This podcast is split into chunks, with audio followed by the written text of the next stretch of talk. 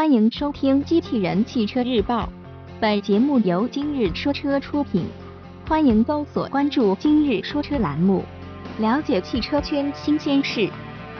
起亚发布全新锐欧官图，新闻内容来自汽车之家。日前，起亚官方公布了全新一代锐欧的官图，这款车将会在九月底的巴黎车展上正式亮相。从此次发布的官图来看，全新锐欧的设计与之前的预告图基本一致。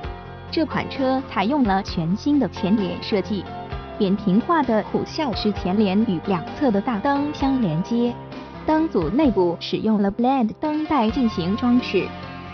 在侧面，全新锐欧的设计十分紧凑，新车配备了全新样式的多辐式轮圈。在尾部。这款车最吸引人的是尾灯组内 L 型的光源，而保险杠中的黑色装饰部分则增加了一份动感。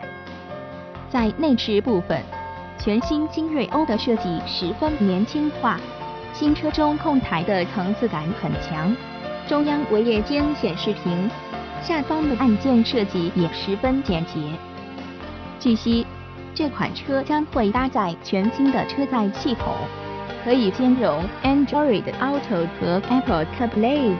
根据之前报道，全新锐欧将会搭载一台 1.0T 涡轮增压三缸发动机。这款发动机的最大功率在101至122马力之间。